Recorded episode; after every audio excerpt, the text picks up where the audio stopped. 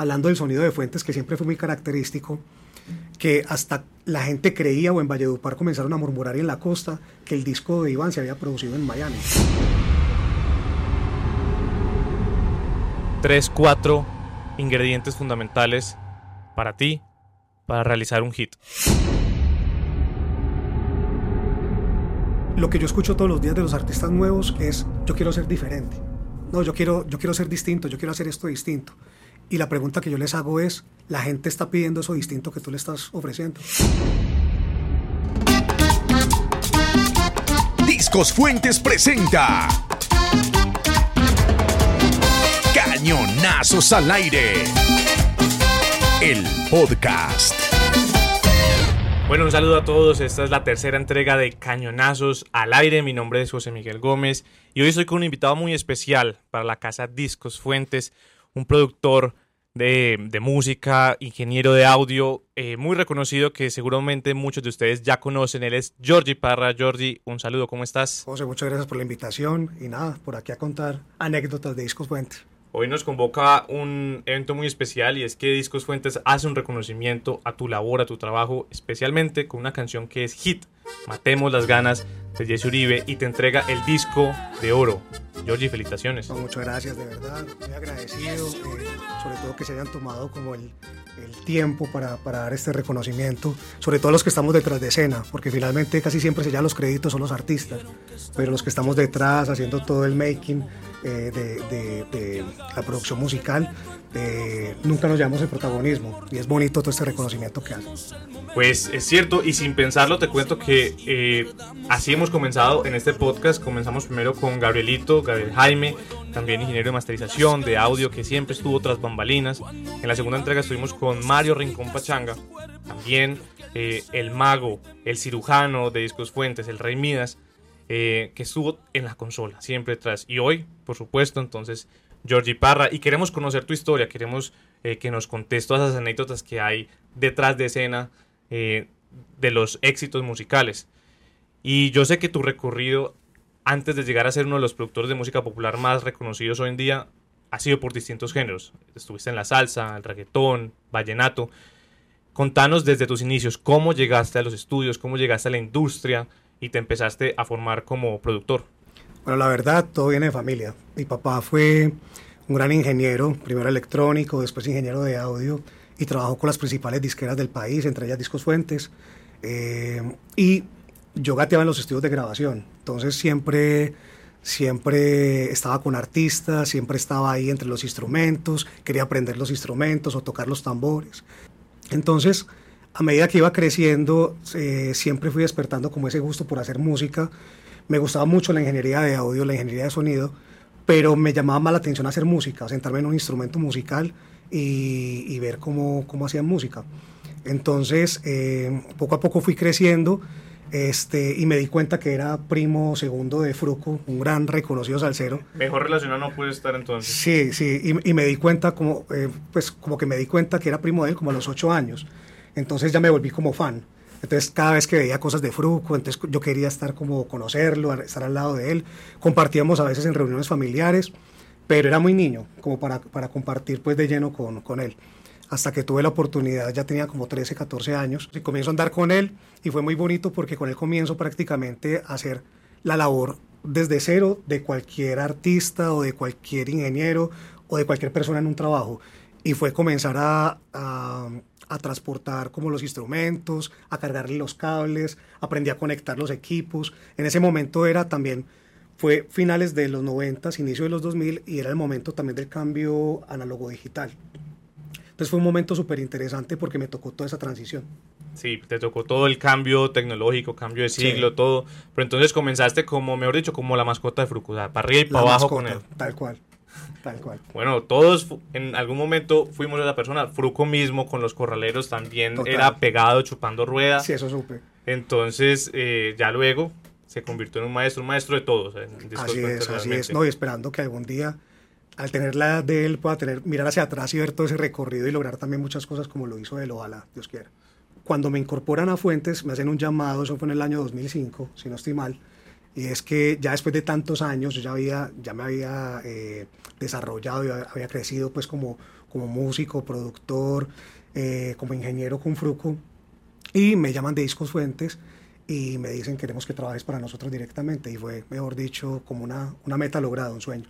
Si no estoy mal, eh, las primeras producciones fueron con ese eh, naciente reggaetón, ese ritmo que estaba llegando de otros lados y estaba empezando a pegar acá. Estamos hablando... Eh, José, la verdad, el reggaetón comenzó, es verdad, comenzó como iniciándolo 2003, si no estoy mal. Cuando me llaman a Fuentes, Fuentes era muy fuerte en el área tropical. Obviamente, todos lo sabemos, pues es Voz Populi. El, entonces yo crecí mucho en ese ambiente tropical, también vallenato, porque incluso trabajé con, eh, con Fuentes, tuve la oportunidad de trabajar también con muchos proyectos importantes de Vallenato, Binomio de Oro, Gigantes en ese momento había acabado de salir de otra disquera e ingresó a, Discos Fuentes y habíamos trabajado también. Este, hicimos muchas cosas súper interesantes a nivel tropical y de Vallenato. Pero venía ese boom del reggaetón, que incluso aquí la palabra no se conocía, que era ni siquiera la palabra reggaetón, cómo se come o qué se hacía. Entonces fue muy bacano, José, porque comenzamos a trabajar con los principales grupos de reggaetón de la época. En esa época eran dos grupos prácticamente que eran como los más famosos, Tres Pesos y Fusión Perreo. O sea, incluso Tres Pesos, el DJ de Tres Pesos era DJ Pope, que es el DJ ahora de, de, Balvin. Eh, tres Pesos fue como esa apuesta fuerte de Fuentes por incursionar en el género eh, urbano, reggaetón, que hoy tiene como, como muchas diversificaciones, pero era lo que estaba llegando en ese momento. Y pues, como decís, Fuentes es reconocida por lo tropical y siempre ha sido reconocida por lo tropical. ¿Cómo fue para vos asumir como este reto de, bueno, voy a masticar este género que viene de otro lado, que es nuevo, pero de una disquera que es reconocida por lo tropical? Y te lo pregunto específicamente por que yo recuerdo un hit que yo llamaba a emisoras a pedir sin ti. Que uno como que era así medio romanticono y le podía sacar ahí los pasitos medio salsa, pero era esa apuesta urbana. Sí, sí, no, es que de verdad Tres Pesos era un grupo innovador. Te soy sincero, fácilmente Tres Pesos fue el primer grupo reconocido de reggaetón que pudo haber hecho un fit con un puertorriqueño reconocido. Y en esa época hicimos algo con Bimbo. Eh, y, fue súper interesante la fusión. Eh, fusionábamos salsa, fusionábamos un montón de cosas y hasta hicimos un fit con Joy Arroyo. Increíble, eso es una historia eh, muy larga para contar en fuentes, la anécdota de la grabación en Cartagena. Sí, sí. Pero eso es harina de otro costal. Pero ¿cómo fue entonces para vos asumir ese reto de, de, esa fusión?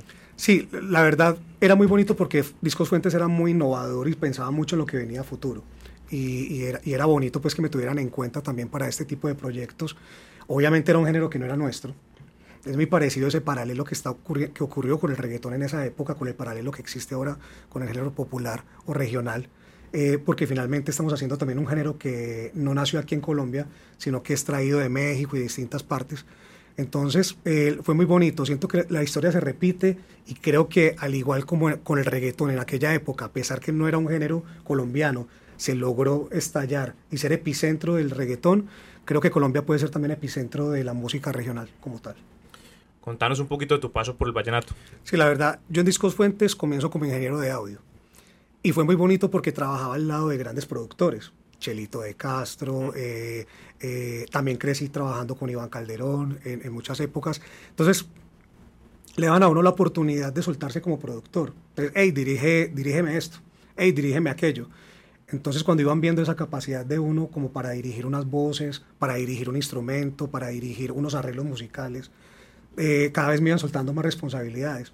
Y fue muy bonito, yo creería que fue con Chelito que, me dio la gran oportunidad de, decirme, hey, te suelto este arreglo musical y dirígelo tú.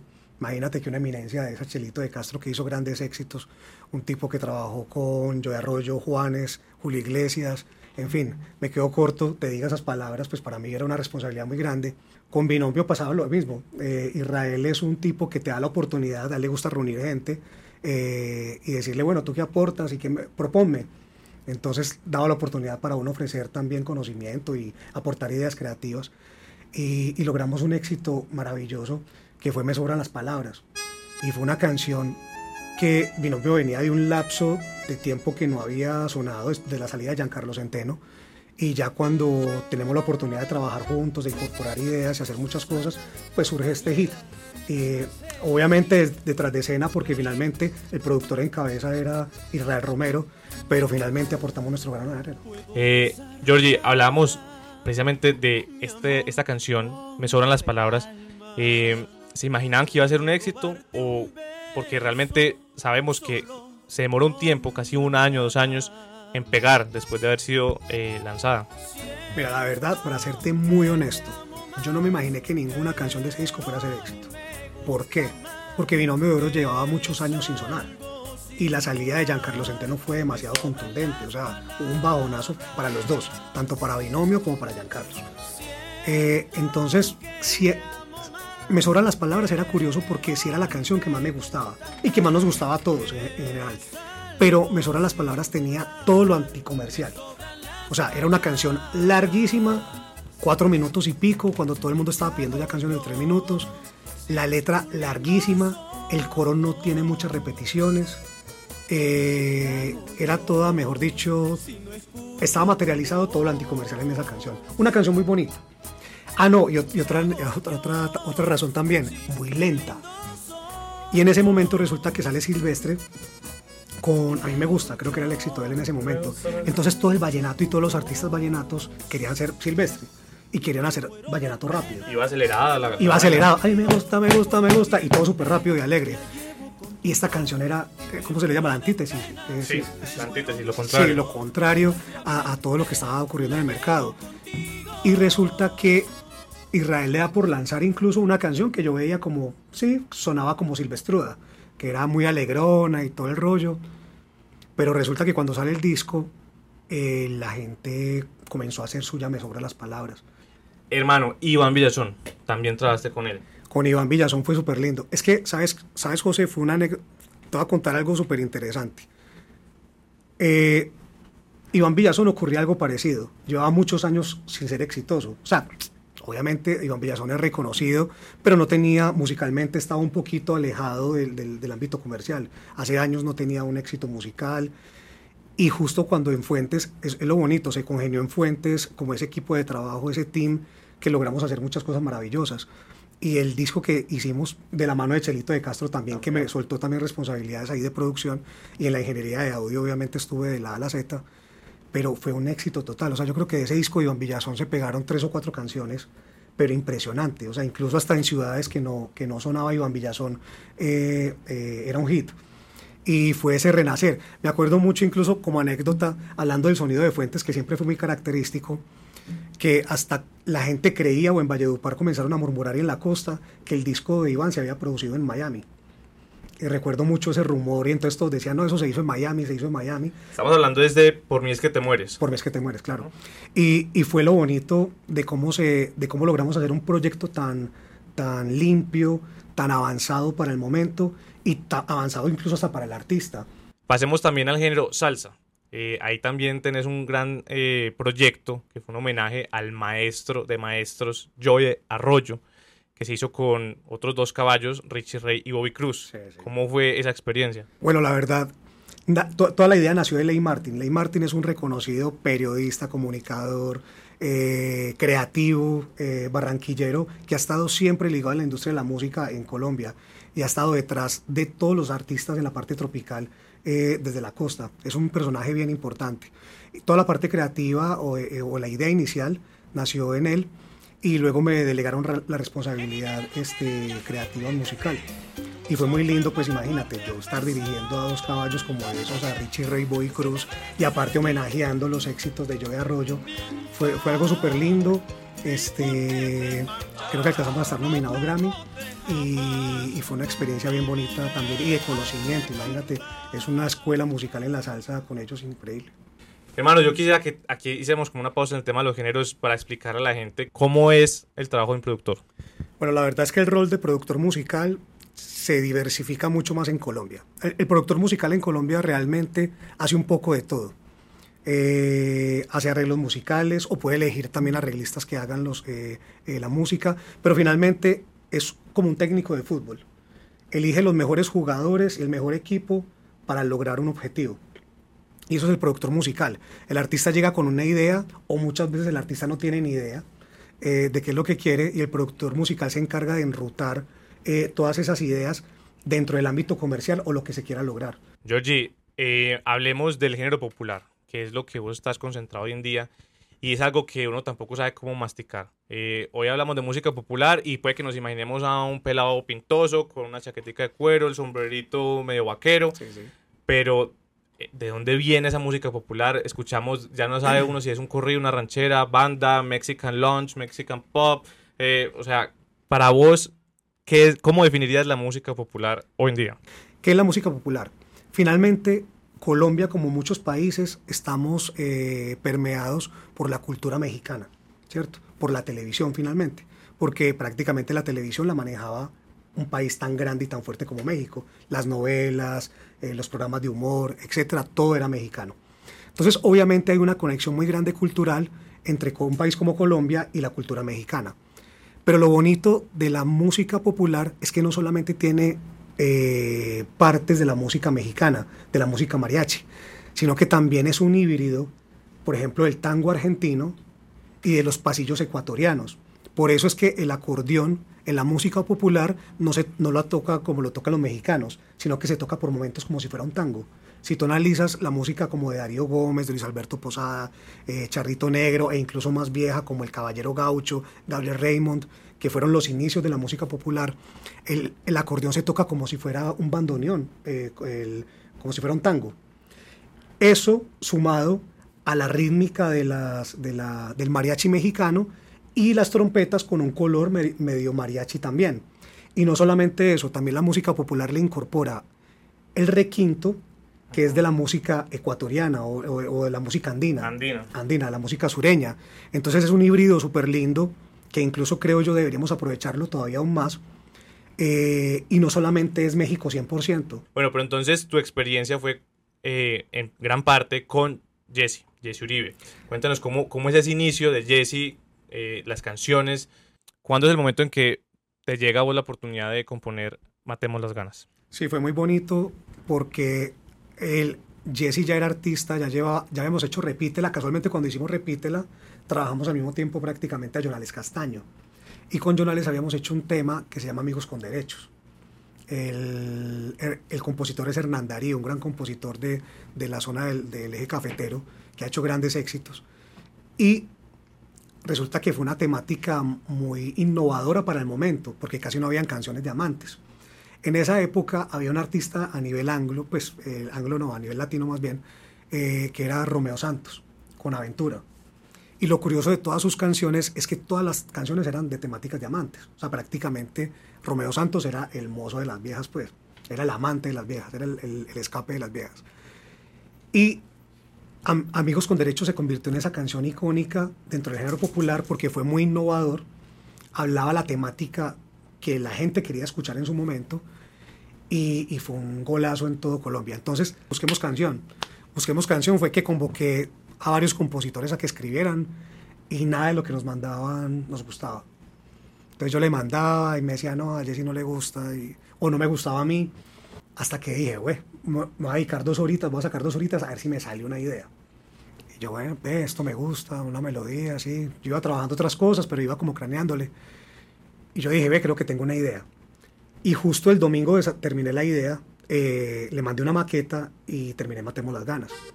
Y prácticamente la terminé casi en un 100%. Nada más hubo dos frasecitas que se cambiaron de la idea original a la idea, a la idea como quedó se la mando y me dice, a Jessy le gustó.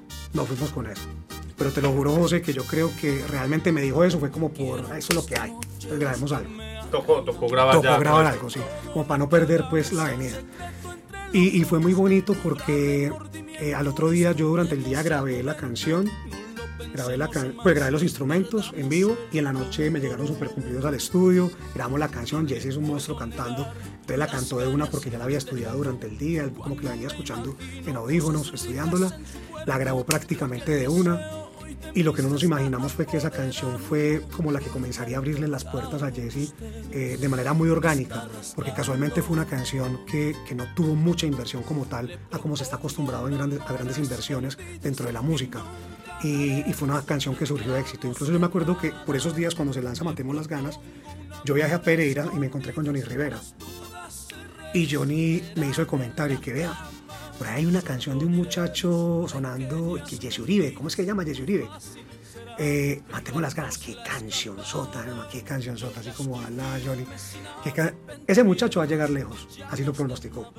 Ese muchacho va a llegar lejos y esa canción va a ser un palo. Dicho y hecho. No, y te digo que la canción no llevaba, no llevaba 20 días sonando. O sea, Jesse no lo conocía realmente nadie. Les recuerdo que eso fue mucho antes del reality, que ya todo el mundo lo conoció, que fue a otro nivel. Eso fue mucho antes incluso. Eso fue, si no estoy mal, ocho meses antes de, que se presentara a otro nivel la música popular eh, se ha posicionado mucho en el mercado. Eh, hoy muchos eh, pelados jóvenes quieren también llegar a ser cantantes de música popular. ¿Vos qué mensaje le das a ellos, a todos los que están empezando, que de pronto dicen, listo, ya no me voy por el reggaetón, está muy saturado, voy a buscar mi oportunidad en la música popular? ¿Qué mensaje le das a ellos? Bueno, la verdad que no tengan miedo. Que no tengan miedo porque a veces que no crean que porque están haciendo distintos géneros musicales van a decir, ay, no, no, no puedo hacerlo porque yo soy salsero, yo soy de vallenato, entonces no puedo cantar popular. Si así fuera, nos hubiéramos perdido de grandes artistas como Carlos Vives. Carlos Vives no era vallenato. Carlos Vives era un rockero y si no hubiera cantado vallenato, no hubiera transformado el vallenato en lo que se transformó a nivel mundial. O nos hubiéramos perdido de artistas como Marc Anthony, que también era rockero y se volvió salsero, le dio por cantar salsa y es el top a nivel mundial como salsero. Entonces que no tengan miedo en ese aspecto. Y para incorporar dentro del género simplemente que tengan ideas claras eh, de qué es lo que quieren hacer, tengan, busquen un estilo propio, pero también cómo su estilo puede calar dentro del mercado, que es lo más importante. Porque finalmente lo que yo escucho todos los días de los artistas nuevos es yo quiero ser diferente. No, yo quiero, yo quiero ser distinto, yo quiero hacer esto distinto. Y la pregunta que yo les hago es, ¿la gente está pidiendo eso distinto que tú le estás ofreciendo o que tú quieres ofrecer? Entonces, muchas veces, la gran mayoría de la respuesta es no, la gente no le está pidiendo. Entonces, si tú quieres entrar con una propuesta distinta, ¿cómo vas a hacer para cambiar esa opinión de las personas? ¿Cómo vas a hacer eh, para cambiar la opinión de ese público y obviamente que guste tu música? Georgie, para despedirnos del podcast, tres, cuatro ingredientes fundamentales para ti para realizar un hit. Ay, bueno, ojalá existiera la matemática. No hay fórmulas, no, hay, no, hay trucos, pero, para ti. Pero sí, pero sí, José, hay algo, mira. Resulta que hace muchos años la, estadística que manejaban las disqueras era hagamos 10 proyectos para pegar dos. O sea, era como si estuviéramos dejando a la suerte en un 100% que un proyecto musical llegara, eh, pegara. Y Discos Fuentes estoy seguro que de, tiene miles de discos y miles de artistas que no funcionaron, pero que de 100 funcionaron 10. Y esa era su estadística. Iban haciendo música, simplemente haciendo, haciendo, haciendo, para ver qué funcionaba. Y resulta que eso ahora no puede ser así, porque finalmente gastas mucho dinero. No es rentable. No es rentable, gastas mucho dinero y además que tenemos ahorita a la mano muchas estrategias o, o muchas herramientas más bien que podemos utilizar que son la base de datos. Resulta que ahorita gracias al celular ya podemos saber cuál es el gusto de la gente, podemos saber cuál es la música que más escucha, podemos saber cuáles son los hits mundiales en ciertos países y con base en eso podemos jugar. ¿Cuál es la idea? Que yo siempre le explico también a los artistas, que ese porcentaje lo bajemos a lo mínimo.